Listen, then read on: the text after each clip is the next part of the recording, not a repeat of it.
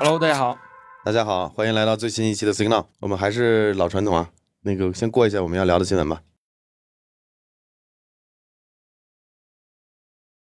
好第一个新闻：苹果 iOS 十四爆严重漏洞，黑客利用 HomeKit 即可瘫痪你的 iPhone、iPad。然后虽然说这个新闻说是 iOS 十四的漏洞，但其实它是可以影响到 iOS 十五的设备的。这个 bug 好像是，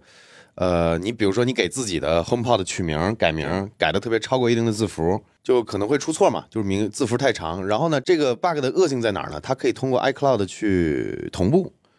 就比如说你你比如说你这个设备已经改名了或怎么怎么样子，但是你的 iCloud 这个信息在，然后一同步可能又会导致问题。然后呢，还这还一个问题就是这个 bug 恶心在哪儿？就苹果好久没解决。你看这个揭露出这个 bug 的人说，他说早就跟提交给苹果了，但苹果一直没有修复。然后这哥们儿等到了二零二二年一月份，然后呢，他说这个 bug 必须要公公公布出来了，所以就爆出来这个事情了。所以我觉得看这个事情，我觉得苹果这个解决问题的态度好像没有那么积极。嗯，不过是正常人也不会给自己 HomePod 取一个很。很长很长很长，你像这这个，我们看这个新闻，国外这个兄弟他用了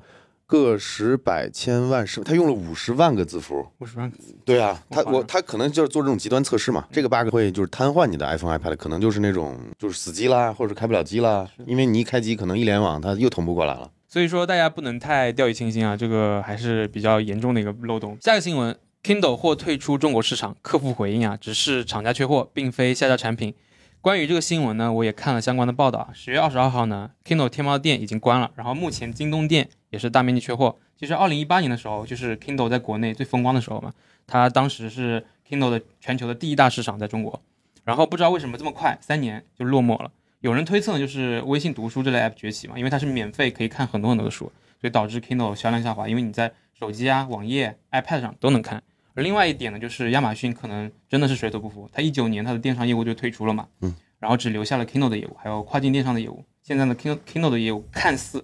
应该也是要砍掉了，只剩下一个跨境电商的业务。我看了一个公众号，上面写的就是直接的原因就是微信这个阅读吧，对，就叫微信阅读是吧？我觉得其实在我看来问题没那么简单，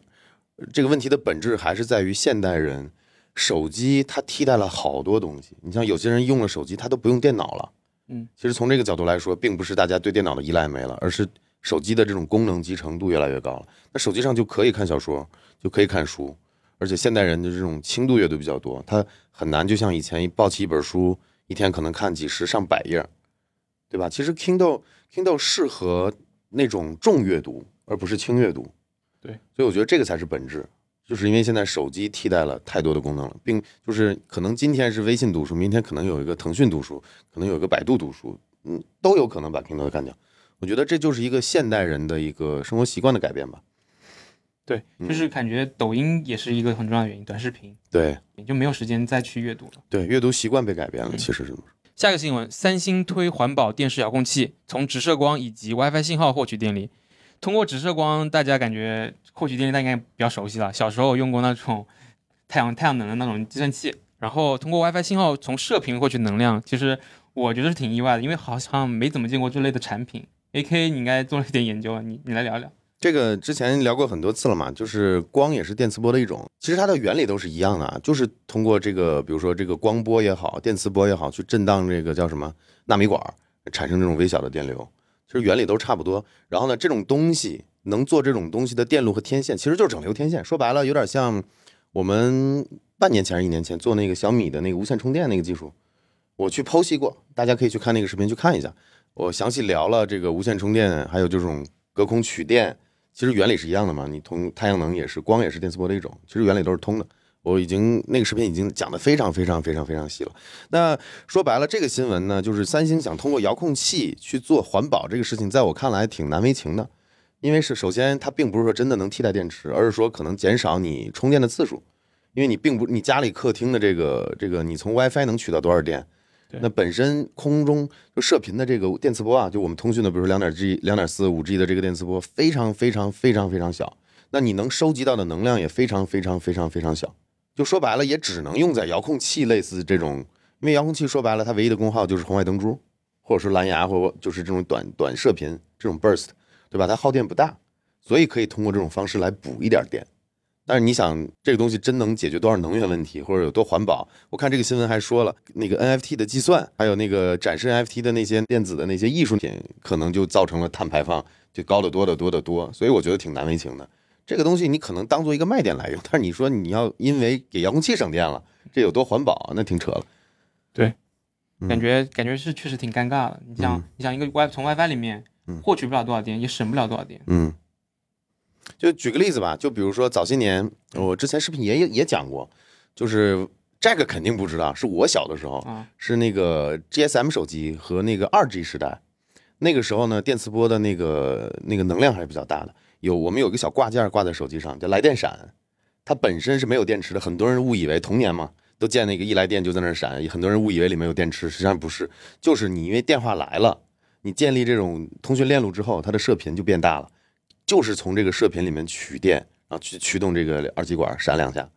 原理跟这个是一样的，说白了就是空中空中取能嘛。大家日常生活中的这种，比如说 WiFi 也好，蓝牙也好，在空中传播的这个电磁波能量是非常非常小的，非常非常非常小的。然后你想，这个电磁波又不是它的它的那个指向性又没有那么强，对吧？其实你真正在空间里这么小的一个整流天线能收集多少电力，是微乎其微、微乎其微、微乎其微的。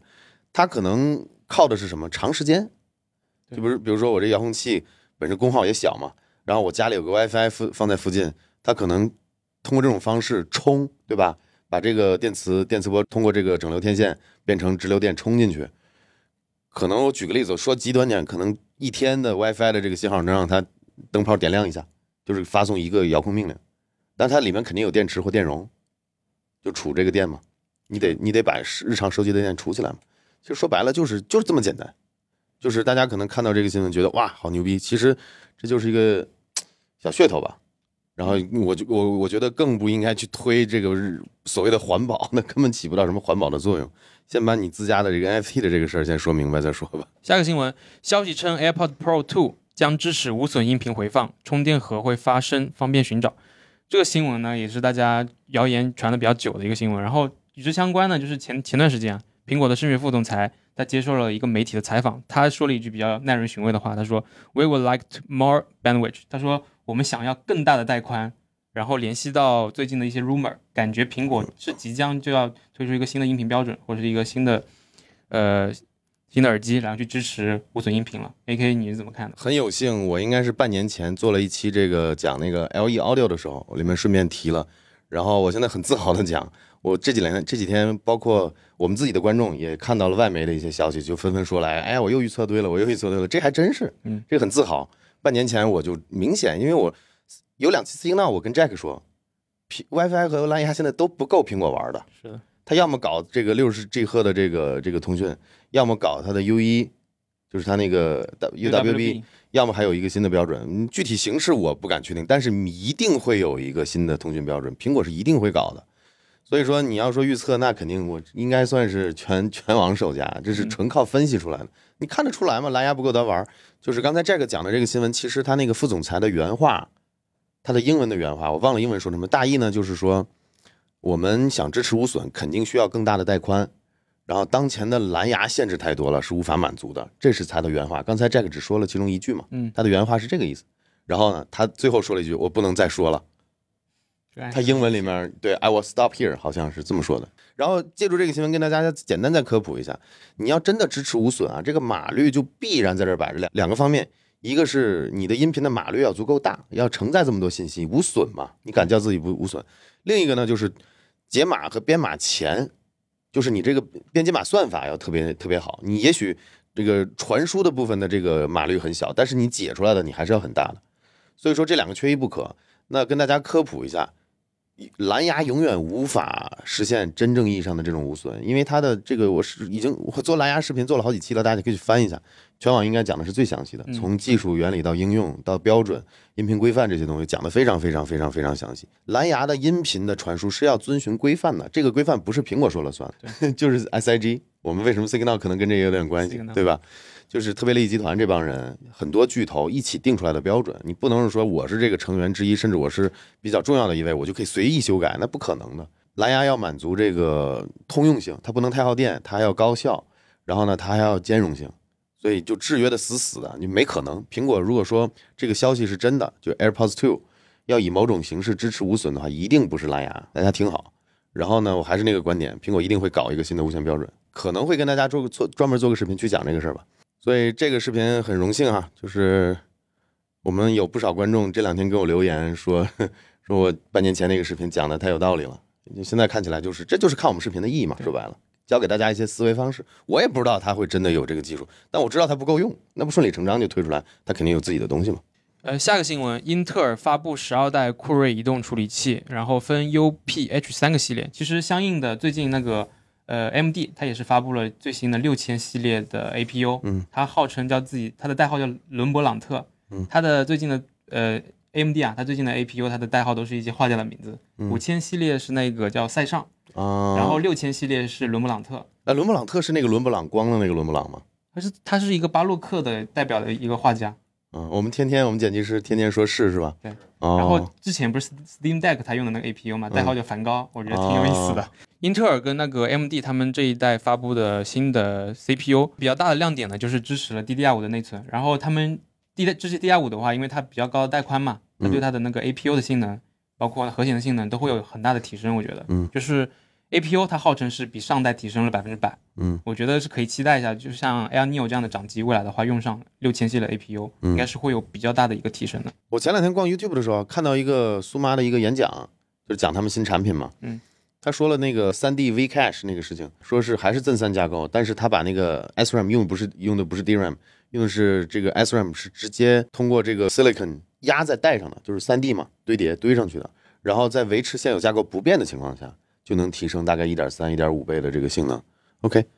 那我们就关于处理器这块，因为最近 C CS 展嘛，对，好像很多就英特尔啊、这个 AMD 都出爆出一些这种新的型号。其实我觉得这个新闻倒没有什么特别可以聊的，就那小小升级嘛，对吧？这个把产品线给你搞得明明白白的。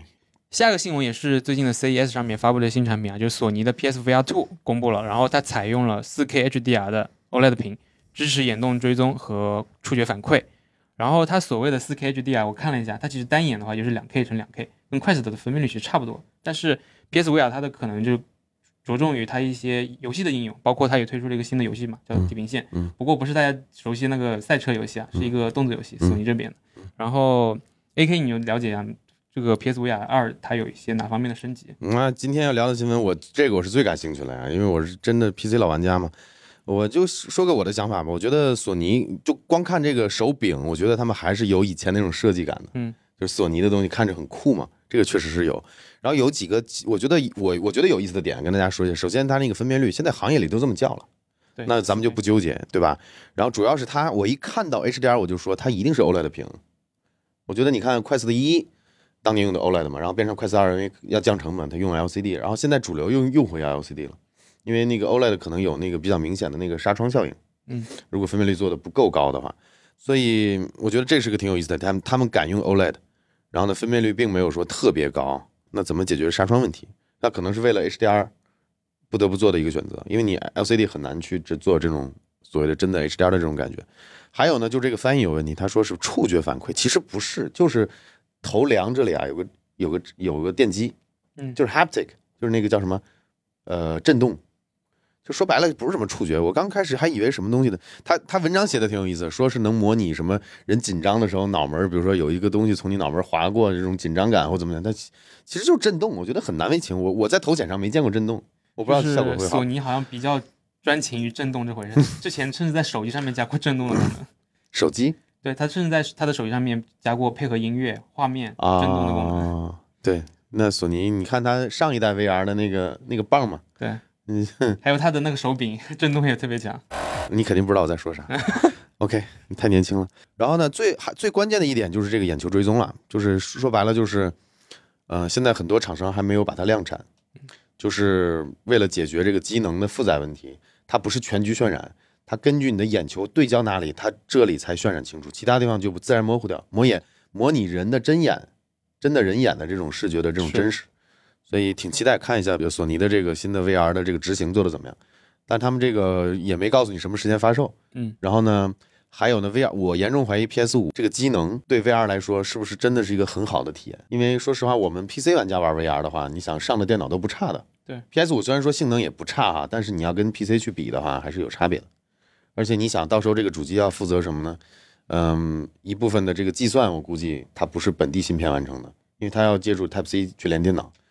追踪啦，然后呢眼球追踪啦，可能都是占机能的地方。分区渲染按理来说是会节省机能的，所以到时候看索尼做的怎么样吧。我觉得挺期待的，就是因为它的一代 VR，我是觉得那是个玩具。它一代 VR 代号叫 Morpheus，好像，但是说实话，我体验过啊，但我没有长时间用过，但我看它起来就像个玩具，各项指标都不行。等着它二代吧，索尼做的 VR 我是一定会体验一下的。下个新闻也是今天最后一个新闻啊，高通将与微软合作为 AR 眼镜开发元宇宙芯片。然后这个呢是通稿呢是那个高通这边发的，然后他发他的通稿是这么说的：两家公司都相信元宇宙，正在定制 AR 芯片。并计划集成 Microsoft 和 Snapdragon 的平台的软件。就是我觉得挺有意思的一点，就是元宇宙这个概念其实是 Facebook 带大的嘛。但是其实高通跟微软他们都说很相信元宇宙。其实这波热潮他们其实不会错过，他们一定会赶上来，一定会出相关的产品的。嗯，我的想法是这样的。嗯，我是坚定的 VR 虚拟现实技术的拥趸。嗯，但是我不相信元宇宙。对因为我认为元宇宙这个概念可能就是资本或者说让大众普及接受的概念的一种方式。是，实际上归根结底，在我看来就是 VR。那 VR 技术是要有进化的，是要有迭代的。那元宇宙不是那么容易实现的，就是真的像像那个 Zuckerberg 他描述的那种感觉。那之前 Jack 也做一期视频讲他的观点嘛，那我也简单讲一下我的观点，就是未来一定是那个未来，但是什么时候能达到那个未来，嗯，可能这个的就就要看。我们的科技发展了，但是我坚定的相信 VR 会是将来市场上很重要的一环，但是能不能实现元宇宙那种级别，就是个时间尺度问题。这个时间可能尺度到人类灭绝都做不到，也有可能技术爆炸，可能有个十年二十年，也不是说做不到。对，但是我是希望大家作为不管是看我们视频的观众，还是说可能想在投资市场去做这个东西的话，最好还是了解一下，嗯，一些深层次的一些背景的信息吧。就是说这个东西。元宇宙这个概念可能会言过其实，嗯，包括 NFT 这个概念可能也会言言言过其实，但是这个东西是存在的，它也应该是合理的，但是会不会现在太过了？就是这个热度，它达到了一个不应该达到的一个热度，那大家去想，这可能就是资本的操作，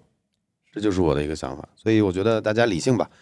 还是看好这个技术的，因为我我玩了这么多年 VR，我不可能说哇 VR 将来一定是没没前途的，那不打自己的脸吗？但是元宇宙我觉得有点最近有点太过了。你看，呃，Meta 一带头，现在微软、高通，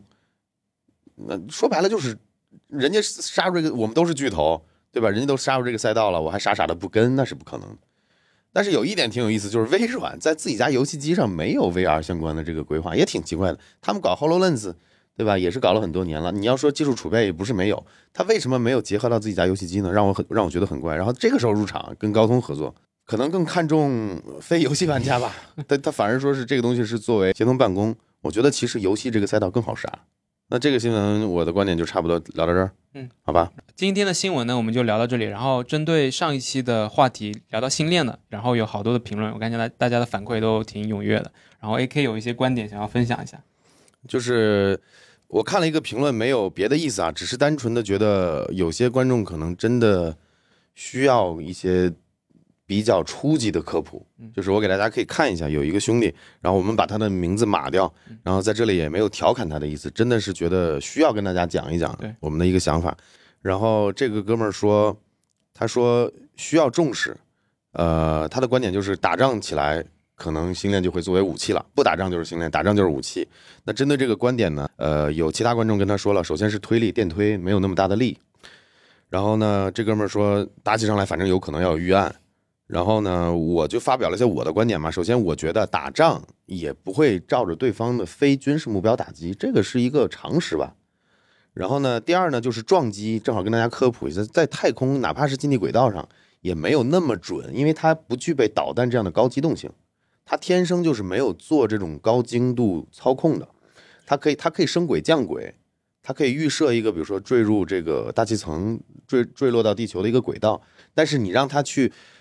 撞击同轨道上的一个物体，那是很难的。然后我就跟他说了一下，我说这个撞击没有那么精准。然后呢，我还跟他说，如你千万不要说通过数量来弥补，这个就属于抬杠。我是预防一下啊。结果这个哥们儿说，他说打仗会撞，可能会撞我们国家的北斗，因为我跟他说了嘛，你打击空间站是没意义的，还不如去打击军事目标，比如说军用卫星。那他说了，呃，要可能会打击北斗，他说有预防没错吧？但理论上是没错，但问题我这这就是想跟大家科普的地方，北斗的这种同步轨道卫星，同步轨道是什么意思？在地外三万五千公里左右的一个轨道上，星链呢是在几百公里的超近地轨道和近地轨道上，它八竿子打不着，就属于那我还举我还举了个例子给他，我说像玩具飞机想去撞高空万米高空的客机一样，它不是撞不撞得坏的问题，它是它是够不着的问题。你看这个就是我觉得有的时候可能一些很基础的一些常识，我们的观众是需要知道的。然后呢，我还跟他说，就是说打仗的时候打击非军事目标是恐怖分子行为，它不是打仗了，那个嗯那它这叫恐怖袭击了。说白了，就是你两两个国家如果真开战，也是军队打军队。这哥们又说，他说别人又不傻，肯定是拿北斗附近的其他卫星变轨撞。那我再跟大家科普一个事儿，这种 GPS 也好，北斗也好，这种定位卫星，它的数量没有那么多，不像星链可能几千上万颗。那还是刚才那个逻辑，在空间，在宇宙空间，你想撞精确的去撞击目标，基本上是不现实的。我觉得还有必要，就是大家看看吧，就是就是说，呃，简单的一些常识大家要有。嗯，我这是我的观点。嗯，我觉得挺好的，有这种讨论，然后大家都比较有素质，对是吧？也挺好的。然后最后跟大家打波广告啊，我们最近我们花了两个月左右的时间去优化了我们的 logo，我们做了一个新 logo，然后以后频道的 logo 也会改。然后呃，我们最近要上架四五个新品吧，对，有我们完全定制的键盘，键盘第三键盘非常好看。然后呢，也有我们跟校长主题的这个制服器的衣服，这个这个材料还有供应商都换了，衣服现在就是非常舒服嘛。嗯。然后呢，也衣服的款式有很多种，然后我们还上了，呃，跟闪极合作的这个联名推出的这个充电宝，充电宝，超级充电宝，我反正我天天都在用，真的有的时候直播的时候就给机器挂着，对，然后很很很好用。最后呢，就是我们店铺最畅销的洞洞板，我们也 logo 也跟着设计了，希望大家去考虑去支持一波。然后我们这两个月其实很辛苦，在在做这个详情页啊，跟厂商去点谈备货啊这些事情，求大家支持。如果需要的话，可以去我们店看一下。然后那个店铺的信息呢，我们放会放在描述区，有感兴趣的朋友呢可以支持一下。好，感谢各位，那我们今天 Now 就到这儿，嗯，拜拜。拜拜。那他们有没有一代叫毕加索？必须加锁，锁屏是不是好冷？锁屏，锁屏啊！我不能听，这他妈的是给他花絮有了呀！我看一下毕毕加索有没有？啊，有吧？真有第二代叫毕加索。啊，真有毕加索，那肯定是不能超频的。